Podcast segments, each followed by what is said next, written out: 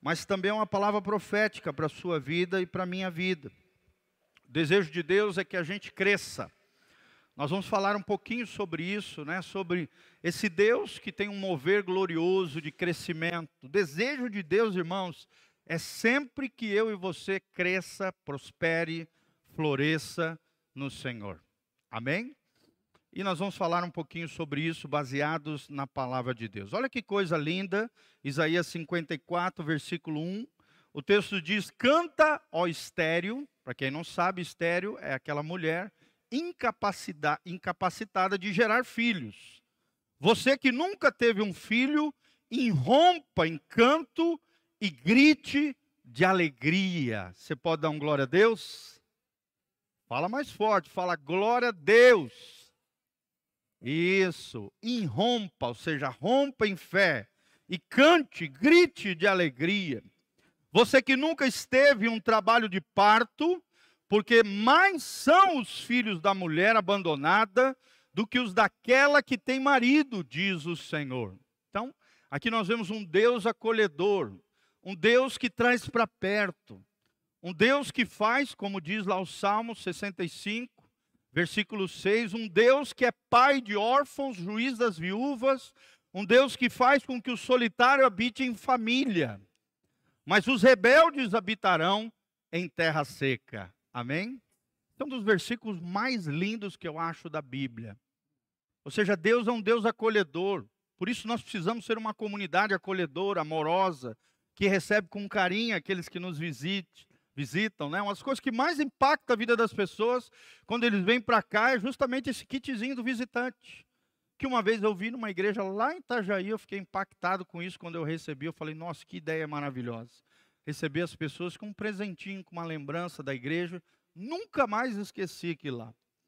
E como é importante isso, irmãos. Nós temos como o Senhor, alguém que acolhe a estéreo, naquele, naquela época, a mulher que não podia gerar filho, ela era estigmatizada, ela era meio que marginalizada, ela sofria. Porque, principalmente na mente antiga, na mente judaica, na mente oriental, gerar filhos era um símbolo de prosperidade, de bênção. E aquelas que tinham dificuldade de gerar filhos se sentiam menores, né, com complexo de inferioridade, porque não a, a mulher, principalmente naquela época, ela tinha o seu principal objetivo era esse, era gerar filhos. Né? Até hoje os judeus são assim, né? eles têm um monte de filho. Fui lá em Israel, coisa mais comum do mundo é tu ver uma família israelense com quatro, cinco filhos. Eu cheguei a ver famílias com sete, oito filhos, gente. Uma coisa incrível. Como na mente oriental, gerar filhos é um sinal de bênção divina, é um sinal de prosperidade. É o que Deus está falando. Ó, tá vendo aquela que é estéreo?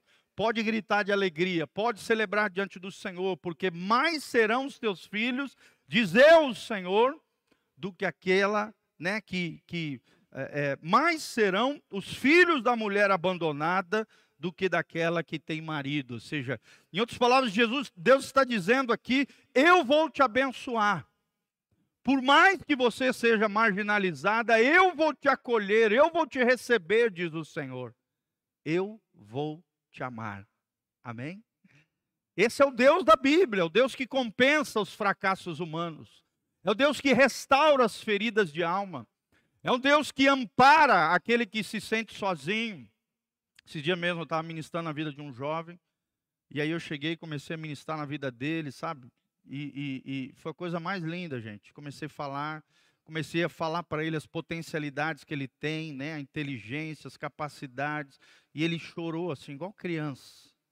Que coisa linda, né, ver Deus tocando a vida daquele mocinho.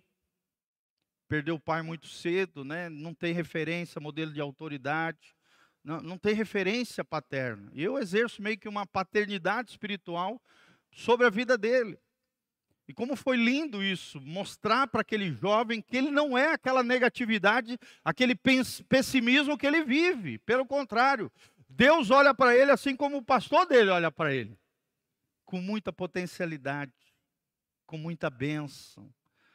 E ele tem que olhar para a vida dessa maneira, com gratidão, pelas aptidões, pelos dons, pelos talentos, pela preciosidade que ele é ao meu coração, para a igreja e para o Senhor Jesus. Amém? Coloca a mãozinha no seu coração e fala assim: O meu Deus me ama. A igreja do Senhor me acolhe e me ama. E eu em Deus vou aprender a me amar também. Como é comum hoje nós vemos pessoas que se sentem estéreis, marginalizadas, né? Colocadas de lado, deixadas de lado, solitárias. Irmão, Deus, o nosso Deus, o Deus da Bíblia Sagrada, é aquele que acolhe aquele que está sozinho. Amém? Para mim mesmo, para mim e para Sou, vocês são a nossa família. Sou igual Jesus, né? Quando teve uma hora que Jesus chegou e, é, Jesus não, a, mãe e os, os, irmãos de Jesus chegaram diante dele, aí eles acharam que iam ter acesso VIP com Jesus, né? E aí chegaram com Jesus, chegaram perto de Jesus e falaram: Ó, oh, manda avisar lá o Jesus lá que a mãe dele e os irmãos chegaram. Jesus chegou e falou assim: Olha, a minha mãe e os meus irmãos são esses aqui, o meu povo, a minha gente, aqueles que fazem a vontade do meu Pai. Amém? Claro que aqui Jesus não está desprezando os laços sanguíneos, os laços familiares, mas muitas vezes nós somos assim. Por exemplo, a nossa família mesmo, a mãe da Sofia, está a 3 mil quilômetros de distância. Os meus pais estão a 800 quilômetros de distância. Então, quem é que a gente se apega mais? A igreja, os irmãos. Quem é a minha família mais próxima? Vocês. Amém? E vocês são preciosos para Deus. Deus é aquele que nos acolhe, Deus é aquele que nos ama, Deus é aquele que, sabe, gera relacionamentos de afeto, de amor na comunidade é, é, local. Por isso é tão importante você participar de uma célula, gente. É ali que você vai estar inserido. Claro que aqui o culto é maravilhoso, né? Mas aqui, às vezes, a gente não consegue estreitar os laços. Mas na célula, sim. Você pode fazer pergunta, você pode conversar, você pode abrir o coração, você pode pedir oração ali, é uma coisa tremenda.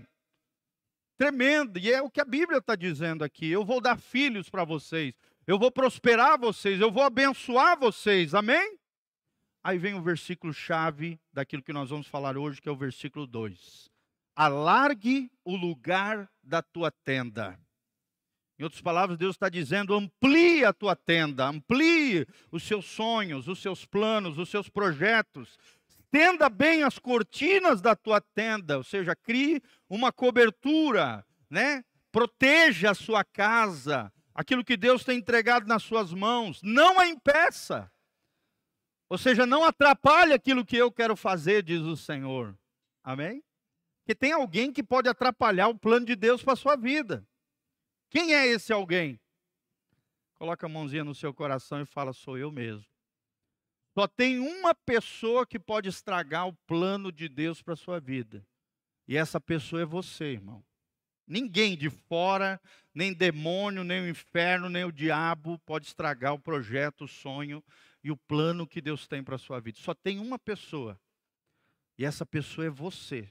Se você sair da presença de Deus, se você atrapalhar aquilo que Deus quer fazer, se você se envolver nos embaraços e nas, nas, nas coisas desse mundo, infelizmente, não impeça, diz o Senhor.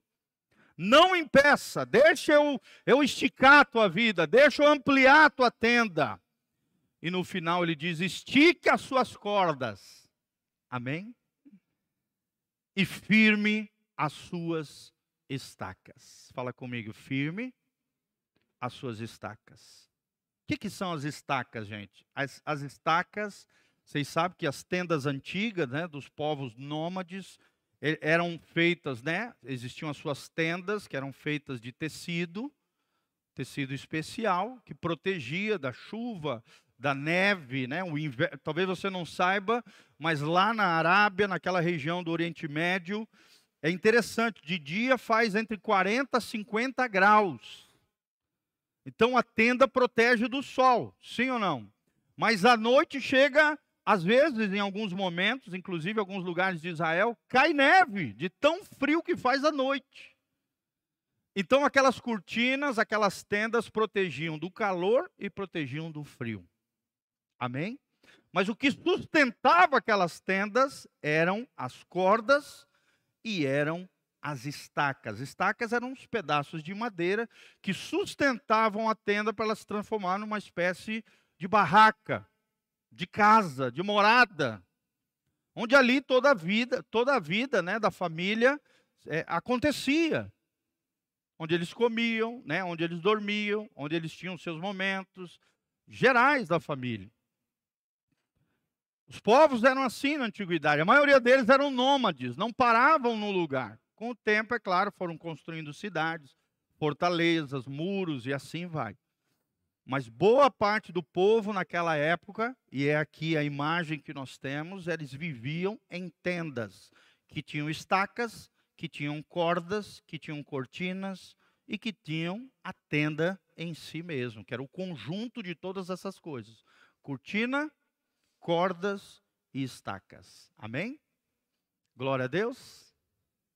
E nós vamos entender cada uma delas em nome de Jesus. Então a palavra de Deus para mim e para você é: alarga o espaço da tua tenda. Fala comigo, alargar o espaço da minha tenda. Então há um mover de Deus, querido, na terra nesses últimos dias. Sua igreja vai crescer como nunca antes e os crentes também. Nós nunca vemos um, nunca vimos um tempo onde a igreja tem crescido em todos os aspectos, financeiramente, espiritualmente. Claro que tem os seus pormenores, né? Obviamente. Tem aquelas pessoas que não têm compromisso com Deus, tem aquelas pessoas que não estão nem aí para Jesus, tem os falsos crentes. Mas nunca antes na história do avivamento nós vimos um crescimento tal da igreja do Senhor Jesus. Né? Antigamente os crentes eram minoria, por exemplo, no Brasil. Hoje a gente já está quase chegando à metade da população. Então há um grande mover de Deus, sim ou não? Sim.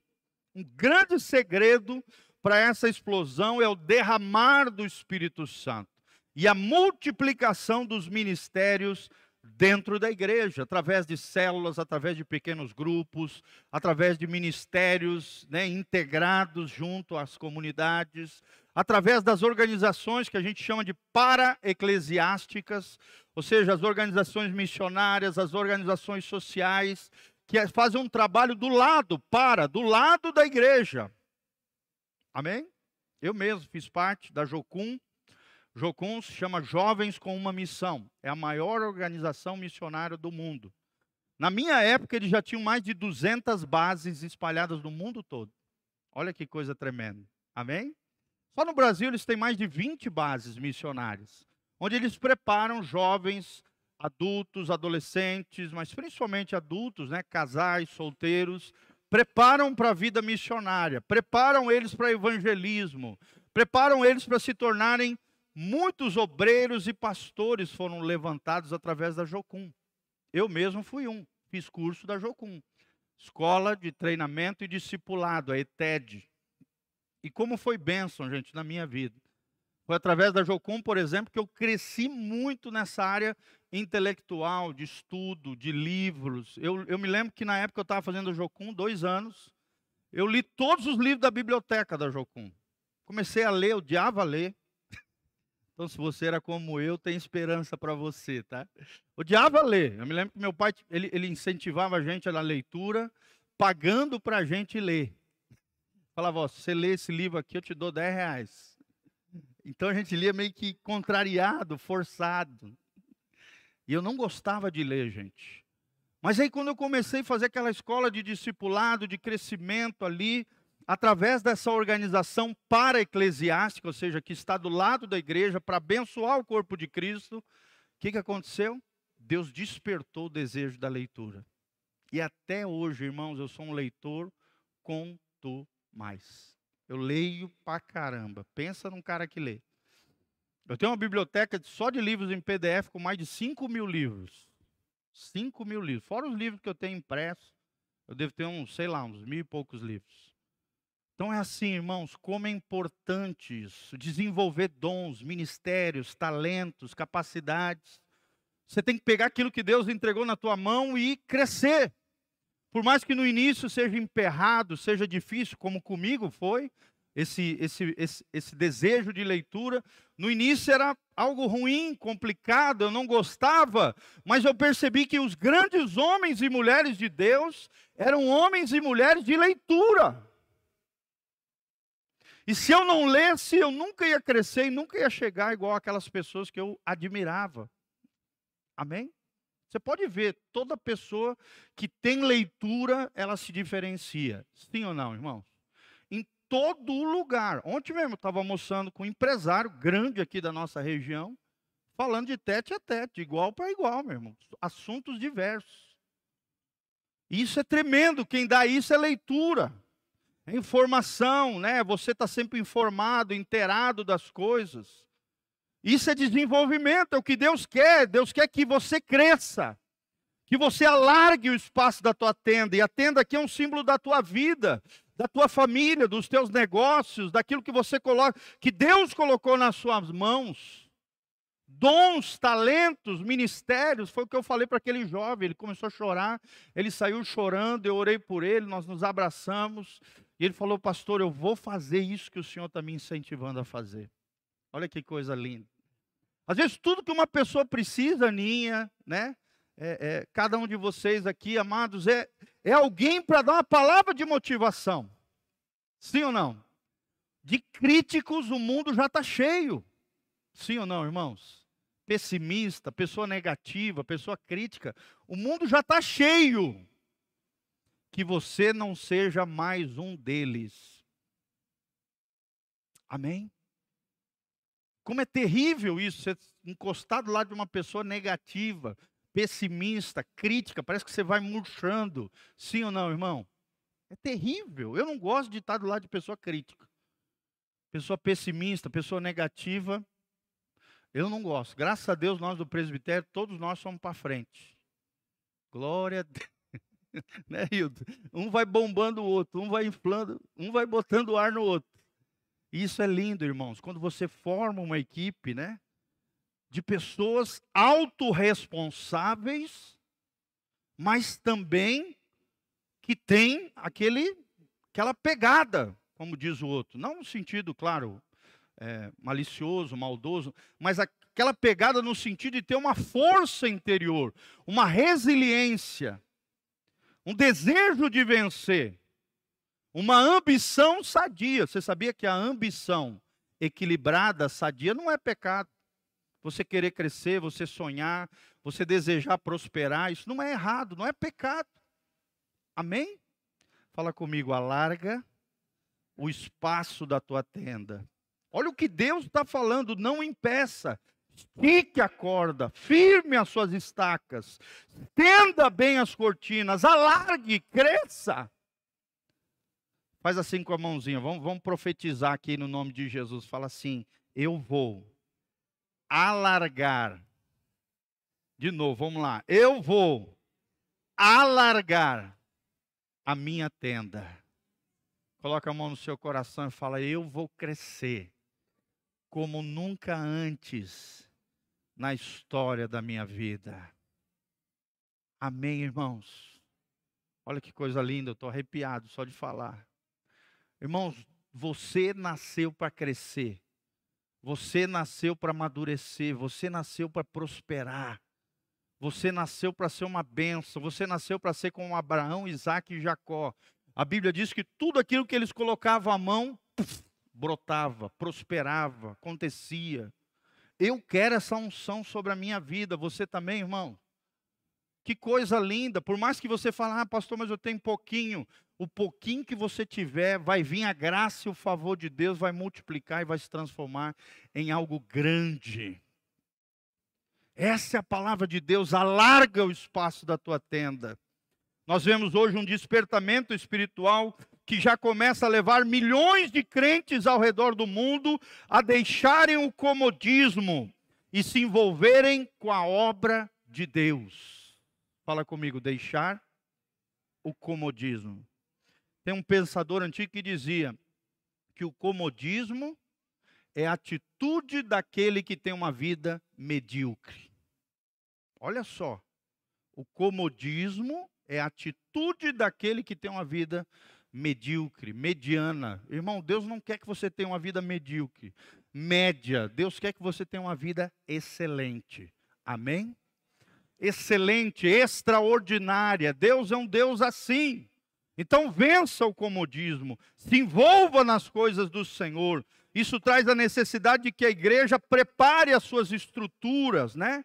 É o que nós estamos fazendo, firmando as estacas, esticando as cordas, tanto individualmente como coletivamente. Os crentes precisam posicionar as suas vidas de maneira a corresponder ao chamado do Pai. Esse é o grande desafio da igreja, a igreja entender que cada crente é um sacerdote. Amém? Coloca a mãozinha no seu coração e fala: Eu sou um sacerdote do Deus vivo. Uma igreja como a nossa, uma igreja celular, uma igreja né, de voluntariado, um terço da igreja está no voluntariado da igreja, engajado, envolvido, servindo. Irmãos, isso é lindo. Uma igreja que serve, uma igreja que apoia, uma igreja que ajuda, uma igreja onde todos estão engajados, onde todos fazem parte dessa família linda. Isso é tremendo, irmãos. É tremendo. Existe um lugar de Deus para você, na obra de Deus. Você ouviu de um missionário americano. Ele diz: no plano de Deus, para esse mundo, existe um lugar especial de Deus para você. Mas você precisa se posicionar, você precisa dizer: Eis-me aqui, Senhor. Você precisa dizer: Senhor, usa a minha vida, usa a minha casa, usa a minha família, usa o meu tempo, usa os meus dons, usa os meus talentos, usa os meus recursos, seja o que for, Jesus, eu quero fazer parte desse grande mover de Deus. Eu quero responder ao chamado de Deus. Eu quero ser abençoado, mas não só abençoado, eu quero ser uma bênção nas mãos de Jesus. Amém? Imagina toda uma igreja engajada nas coisas de Deus, irmãos. Esse lugar vai ficar pequeno. Sim ou não? Sim. Agora, se só tiver eu, o Rio, da Beth, só a equipe aqui de, de, que trabalha tempo integral se matando e o resto só olhando, nosso crescimento vai ser limitado. Agora, se toda a igreja de Jesus compreender que ela foi chamada por Deus para também ser participante da obra de Deus, usando os seus dons, os seus talentos, aquilo que Deus colocou na tua mão. Deus nunca vai pedir algo que você não tem, irmão. Deus só vai pedir para usar de você, e Ele nunca nos abusa, só usa, e ainda quando Ele nos usa, nós nos sentimos realizados. Amém? Você nunca vai se sentir abusado, usado, né? Usado e jogado de lado. Não. Quando Deus te usa, você se, você se sente realizado realizado. Fala comigo, quando Deus me usa, eu nunca me sentirei abusado, mas sim realizado. Amém, irmãos? Vai atrás daquele teu amigo que precisa de Jesus, fala de Jesus para todas as pessoas. Uma coisa que eu acho linda é o Zé, né? O Zé sempre tem esse espírito alegre, feliz, né? Está ali com o seu caminhãozinho para lá e para cá, entregando colchão, entregando sofá, mas todas as pessoas que ele tem a oportunidade de tocar, de falar de Jesus, ele está lá. Simples, né? Tem dois. Quantos tempos de crente você tem, Zé? Uns dois anos? Quatro anos, olha só. Quatro anos de crente, mas já está ali, efetivo, falando de Jesus, orando pelas pessoas. Um abraço gostoso, um sorriso no rosto. É esse tipo de crente que Deus quer. Amém? Não aquele crente cara amarrada, religioso, crítico, fofoqueiro, que fica apontando o dedo, que fica acusando os outros. Né? Aquela pessoa xarope, chata, que ninguém quer estar perto. Que todo mundo passa longe. Porque é careta, cafona, crítica, pessimista, negativa, irmão. Deus não quer isso de você. Deus quer te ver alegre, feliz, engajado, com fé, com coragem. Amém? Apesar daquilo que às vezes a gente passa. Deus, Deus é tão tremendo, irmão, que mesmo na tua dor, mesmo na tua dificuldade, naquilo que às vezes você está enfrentando, e todos nós passamos por situações difíceis, sim ou não? Mesmo na nossa dificuldade, a Bíblia diz: o, o meu poder se aperfeiçoa na tua fraqueza. Deus usa a tua vida até na, quando você se sente lá debaixo do, da pior situação. Tu vai ver que do teu lado tem alguém que está pior do que você e Deus vai usar a tua vida se você se colocar à disposição de Deus.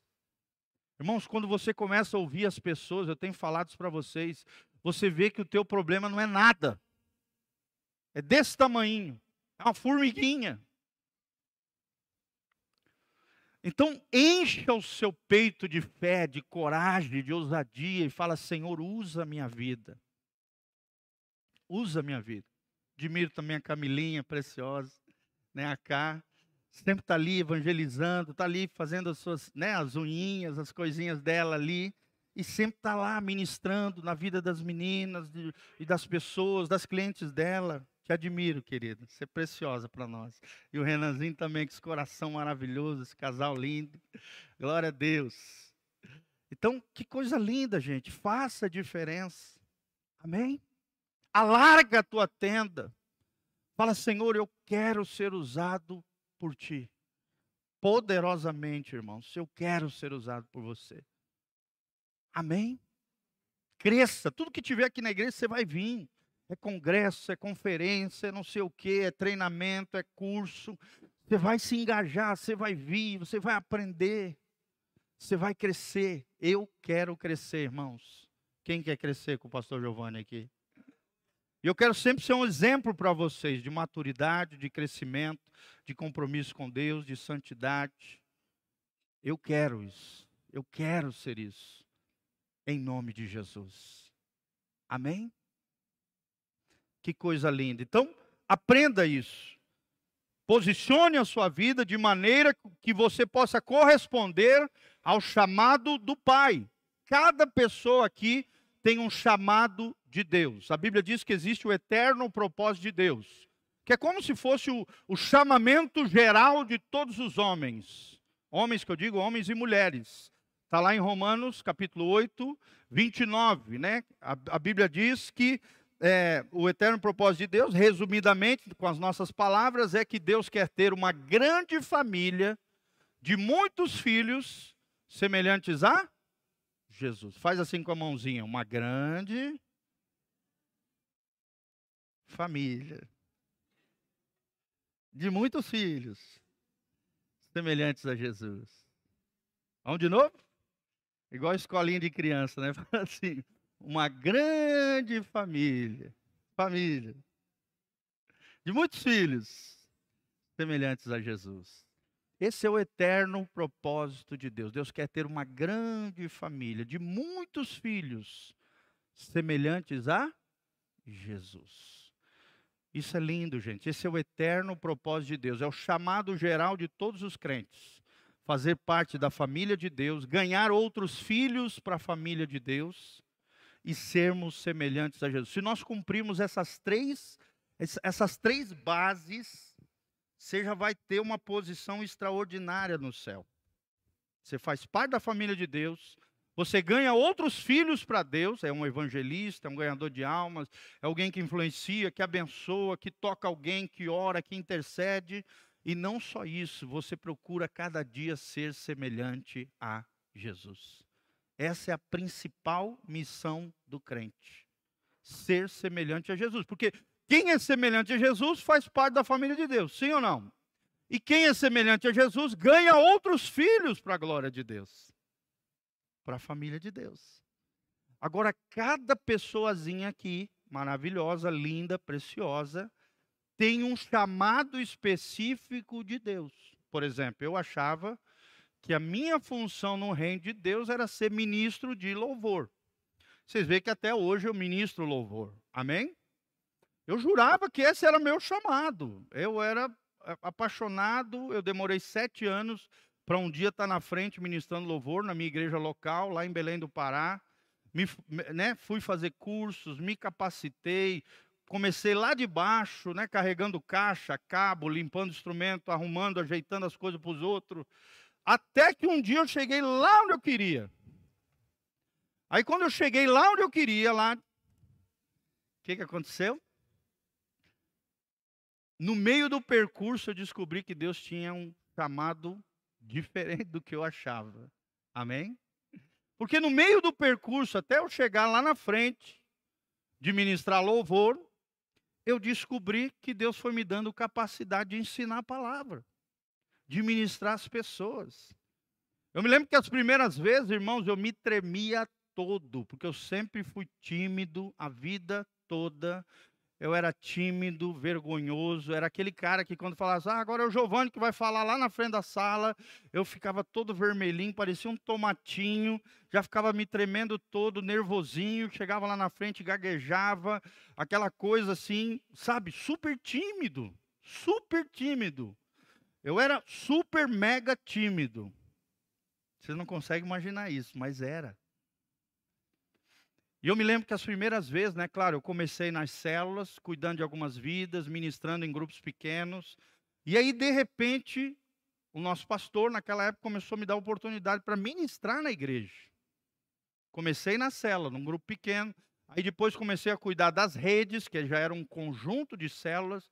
E depois comecei a ministrar nos encontros com Deus, que eram encontros evangelísticos que a igreja tinha. Irmãos, Pensa numa tremedeira. Quem é tímido, ministrar para cento e poucas pessoas. Mas eu orava, eu cria que Deus tinha um projeto para mim nessa área da pregação. Amém?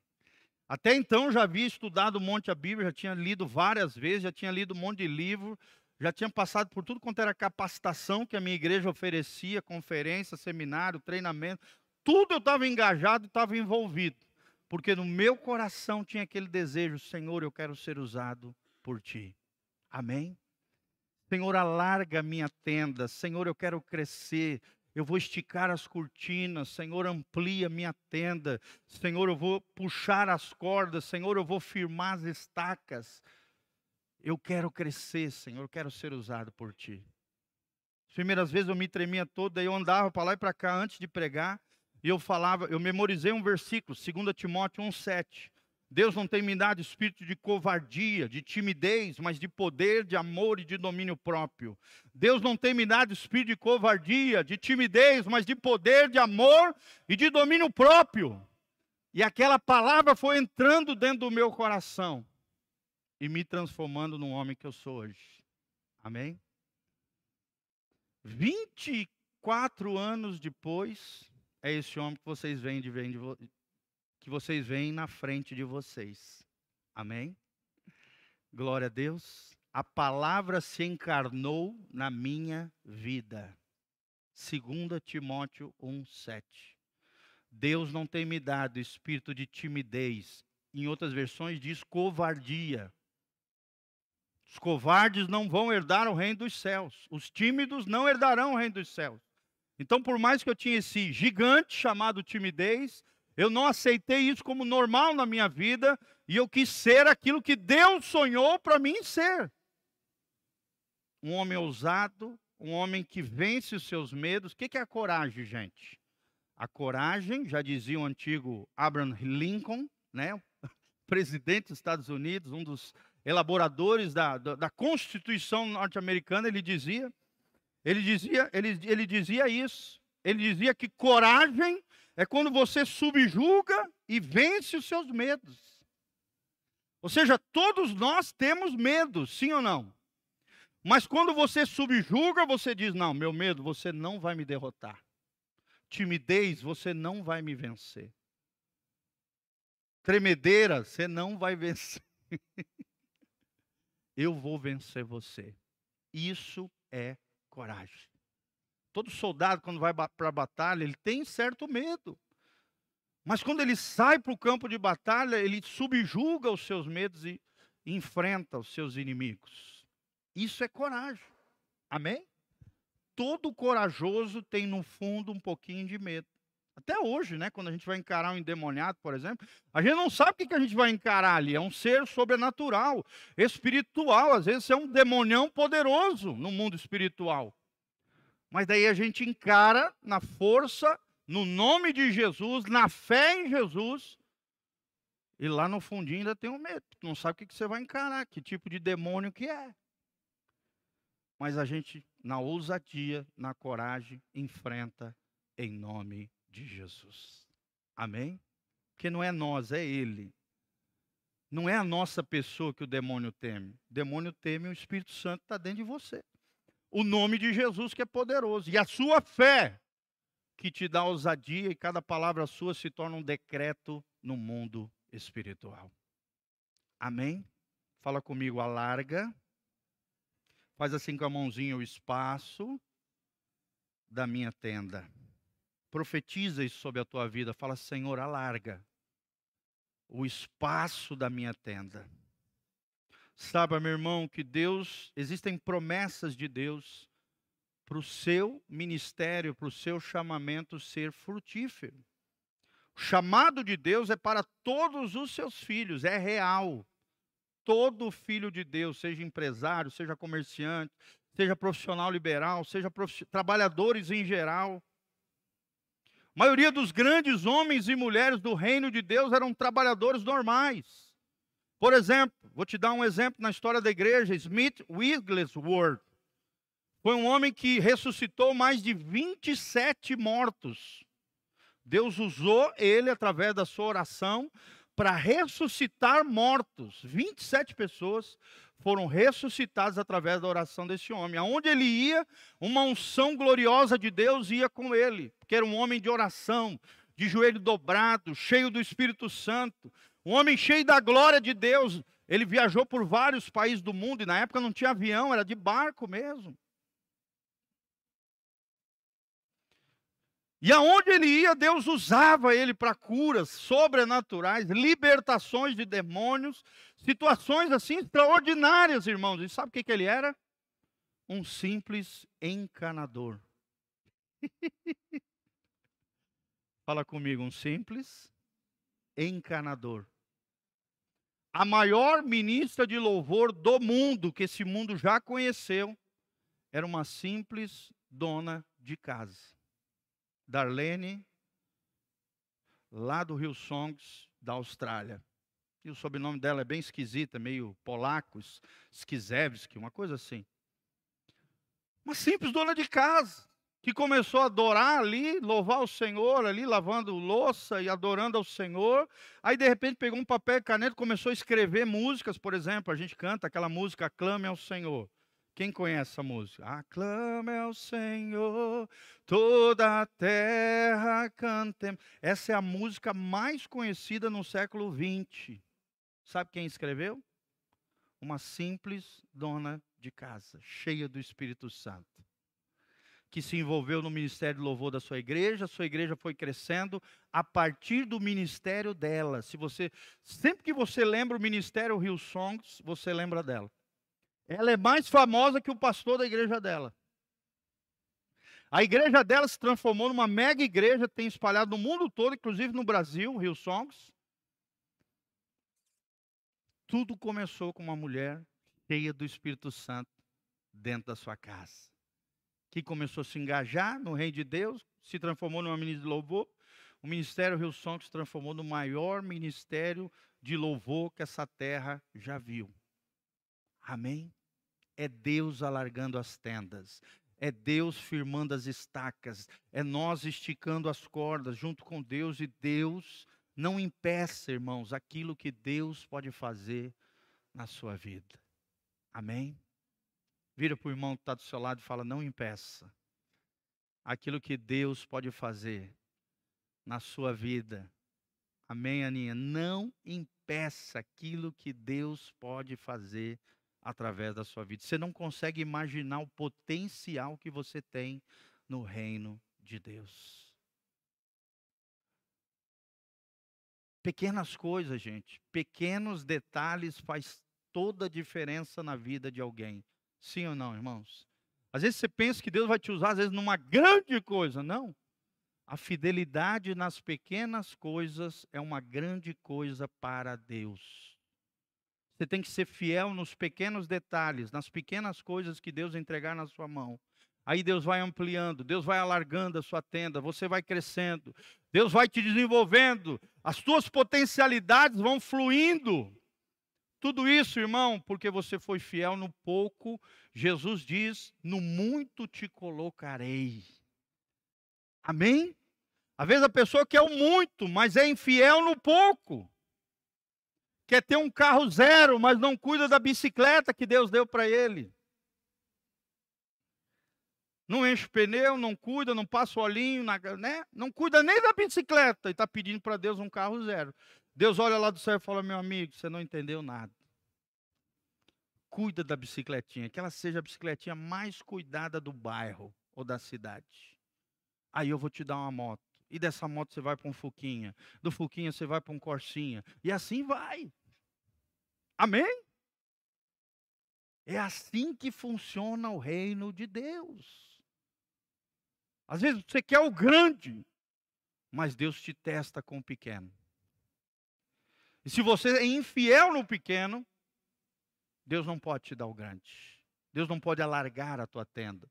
Você não esticou a corda, nem firmou as estacas.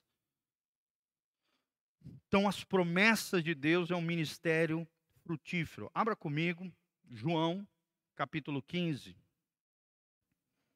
Olha o que Deus tem para nós aqui, que coisa tremenda. Evangelho de João, capítulo 15, 1. Texto sagrado diz: Eu sou a videira verdadeira, meu pai é agricultor. Todo ramo que estando em mim não dá fruto, ele corta. Olha só, se eu não crescer, se eu não alargar, se eu não der fruto, Deus vai vir cortar todo aquele que dá fruto, ele poda. Fala comigo, corta ou poda. Você quer ser cortado ou quer ser podado? É diferente, tá? Cortar arranca o ramo inteiro. Podar é só um detalhe do ramo, para que ele cresça e ainda dê mais fruto. Olha o que diz: para que dê mais fruto ainda. Vocês já estão limpos pela minha palavra que lhes tenho falado.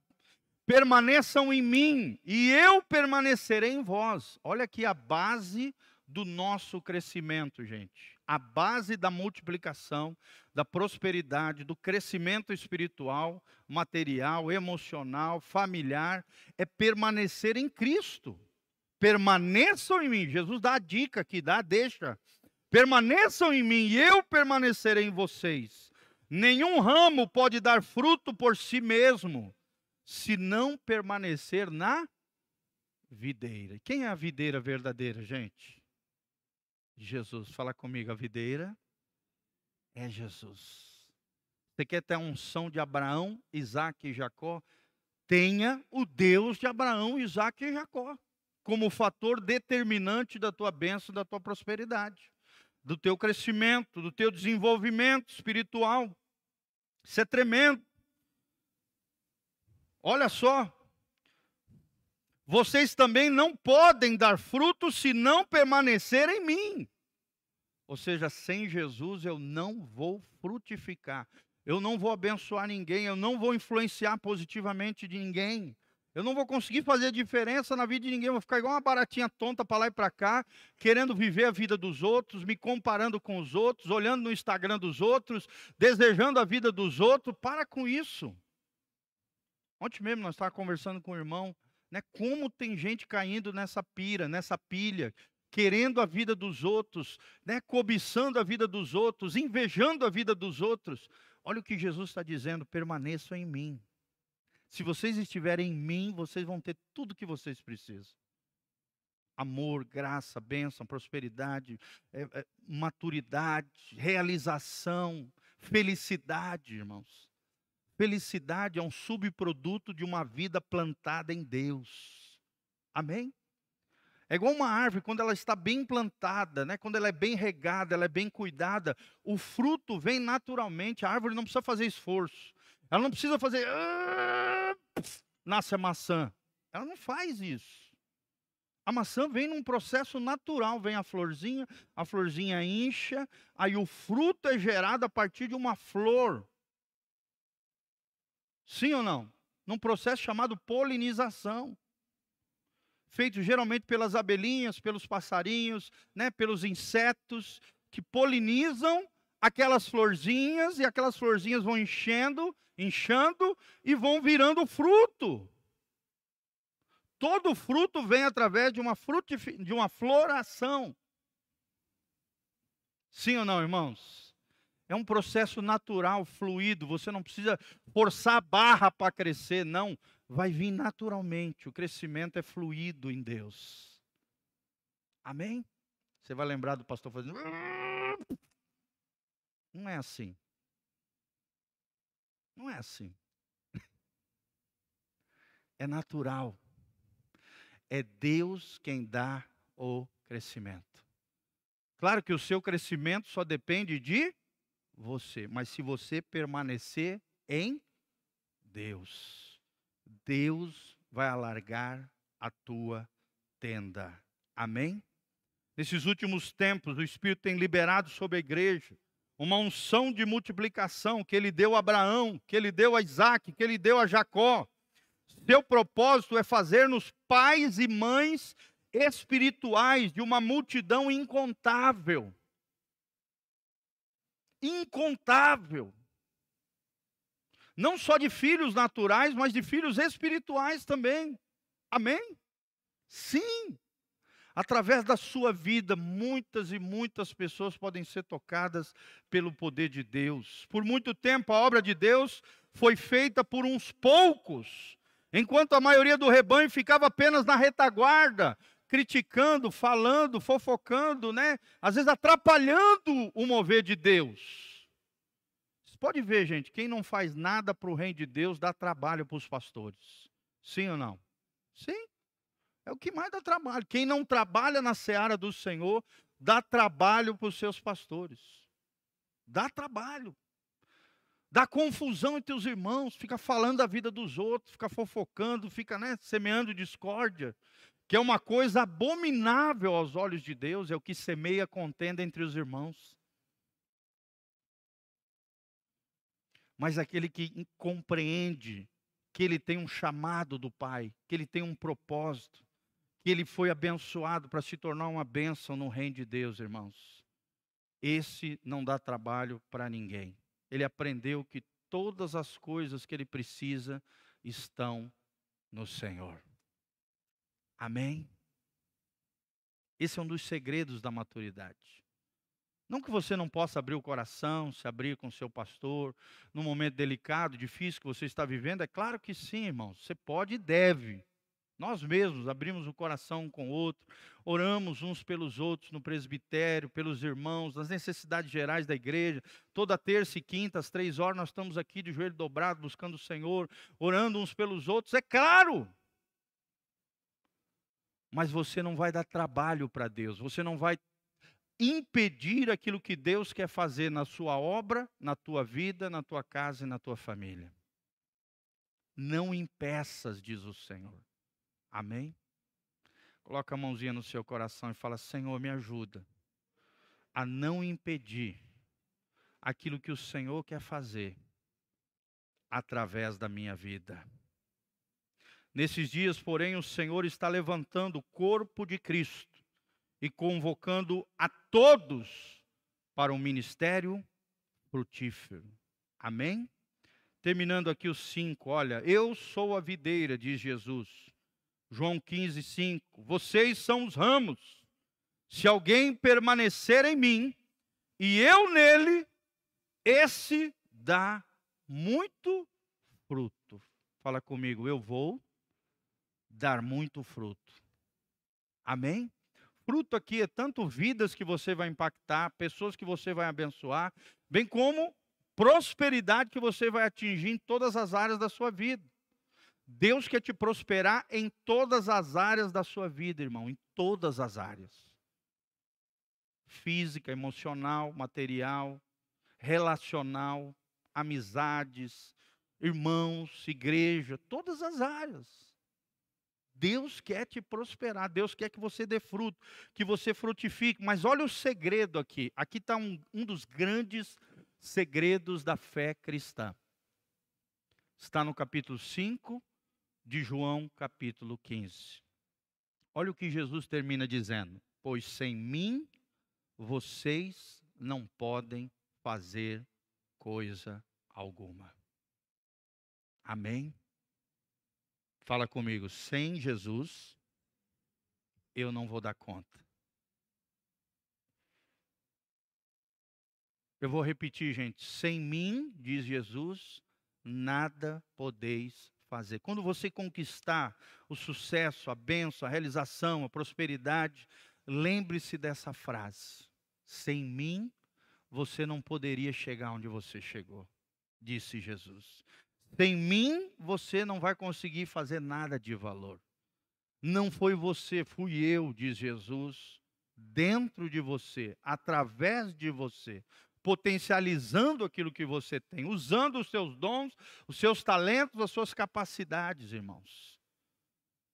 Sem mim, nada podeis fazer. Ou seja, toda a glória da conquista, da prosperidade, do sucesso, da ampliação da minha tenda, né, da minha prosperidade na, em todas as áreas da minha vida, vai para mim a glória? Sim ou não, irmãos? Vai para quem a glória? para Jesus, para o Mestre. Glória a Deus. Louvado seja o Senhor. Se o pastor Giovanni consegue pregar aqui nessa manhã, não é por causa de mim, gente, é por causa de Jesus que está dentro de mim. Posso chegar aqui, ah, eu sou bonzão e tal, eu consigo. Não, você não entendeu nada, meu irmão. Jesus olha para mim e para você e fala: sem mim, você nada pode fazer. Amém?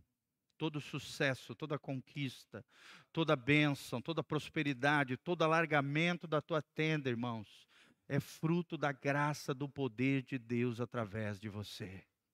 Você ganhou alguém para Jesus, aleluia, que alegria, dá um abraço e tal, seja bem-vindo, né? Glória a Deus que Jesus usou minha vida para ganhar mais um filhinho na família eterna de Deus. Senhor, eu quero mais. Eu quero um monte de pedrinha na minha coroa quando eu chegar lá no céu. Cada pedrinha na tua coroa é uma pessoa, é uma vida, é alguém que você ganhou para Jesus, é um vizinho, um colega, um familiar, um ente querido, uma pessoa que você ganhou para Jesus. São pedrinhas, as pedras preciosas na Bíblia simbolizam a glória de Deus manifestada na sua criação. E quem é a obra-prima da criação de Deus, gente?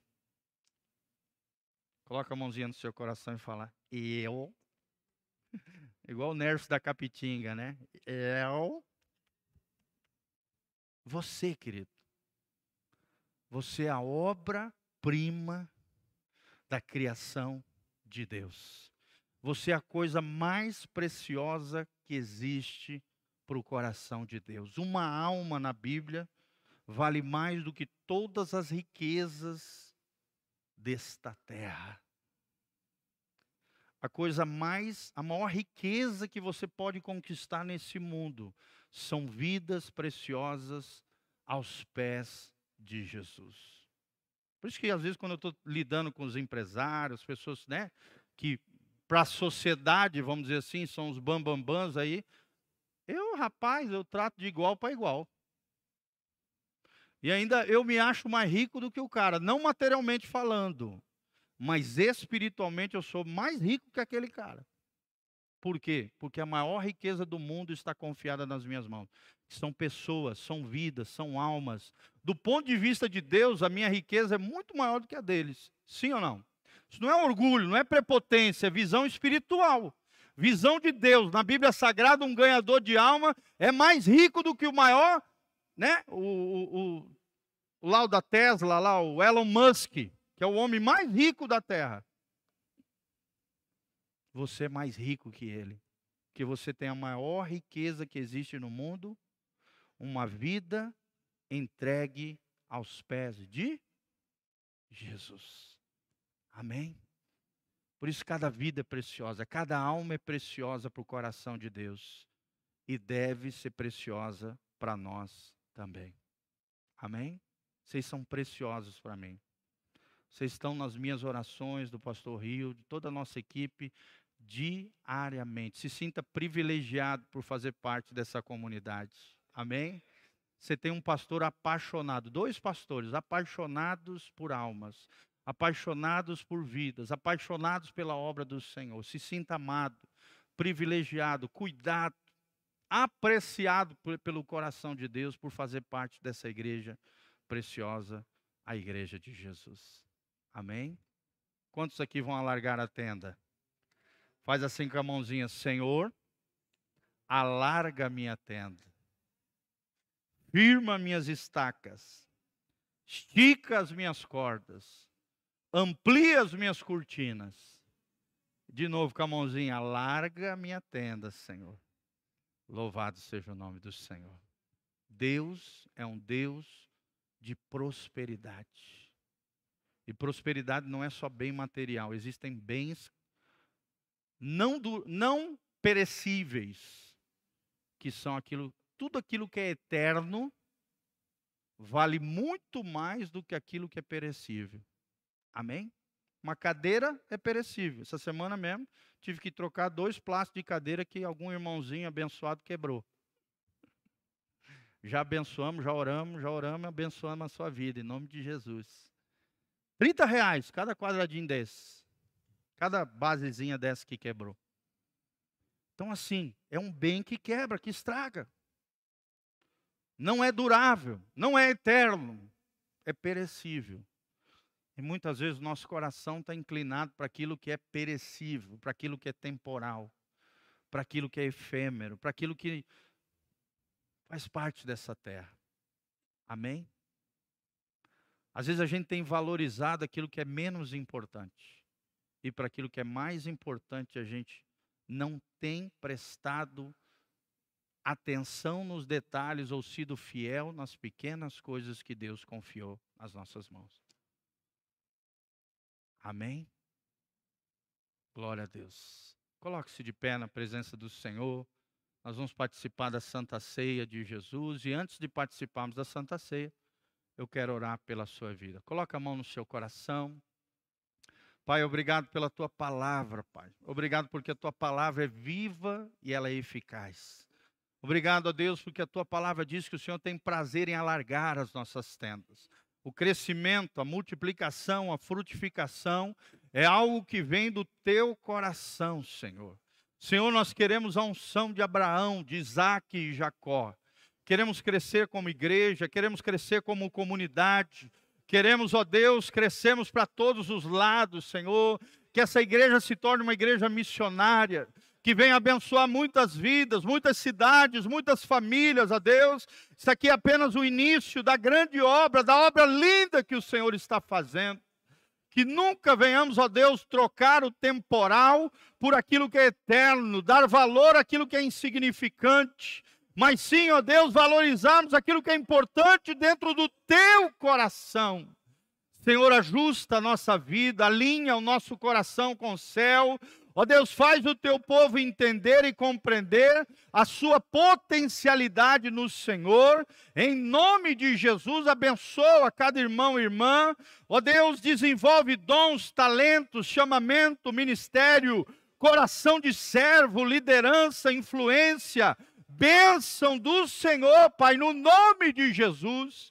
Tira todo o complexo de inferioridade, espírito de coitadinho. Ó Deus, olhar inquieto, pessimista, negativo, derrotado, Pai, tira todo espírito de derrota, todo espírito de timidez, todo espírito de covardia, todo espírito que impede bloqueia o fluir do Senhor, o crescimento do Senhor na vida de cada um dos meus irmãos tira todo o comodismo, tira todo, ó Deus, vida estática, parada. Ó Deus, no nome de Jesus, expande, faz crescer, potencializa os seus filhos. Perdoa, Pai, as vezes que o Senhor falou conosco e nós não ouvimos, não obedecemos, nos acovardamos, não fizemos aquilo que o Senhor mandou a gente fazer. Dá-nos um coração obediente, uma obediência na hora que o Senhor falar. Não uma obediência que tenta mentalizar aquilo que o Senhor já falou, mas um espírito pronto para te obedecer sempre. Um espírito aberto, um espírito disponível, um coração que diz: Eis-me aqui, Senhor. Usa minha vida no teu altar, apesar de mim, Senhor. E que quando conquistarmos vida, sucesso, bênção, prosperidade, conquistas, planos, projetos, ideias, que nós nunca venhamos a esquecer aquilo que nós aprendemos hoje na tua palavra. Sem mim, nada podeis fazer. Não foi nós, não fui eu, não foi meus irmãos, foi o Senhor através de nós é Cristo em vós, a esperança da glória de Deus. Que a tua glória venha sobre nós. Que o Cristo ressurreto opere através de nós. E o Espírito Santo use poderosamente a nossa vida nas tuas mãos, para a honra e glória do teu nome. Perdoa os nossos pecados, nos lave com teu sangue precioso para podermos participar da Santa Ceia, não por causa de nós, não pelos nossos méritos, não porque somos bonzinhos, não porque viemos na igreja, não, Pai, mas pelos méritos de Jesus, pela obra da cruz, pelo sacrifício vicário, substitutivo, ó Deus, redentor de Jesus de Nazaré. Estamos aqui de pé, estamos aqui de pé como igreja, Pai diante da tua mesa, diante do Senhor. Como diz a tua palavra, prepara-me uma mesa diante dos meus inimigos. Unge a minha cabeça com óleo, meu cálice transborda, Pai. Queremos participar da Santa Ceia com tremor e temor, com sentimento de privilégio, de honra, de dignidade, mas também com temor e reverência e seriedade diante do Senhor. É o que nós te pedimos de todo o coração, em o nome de Jesus.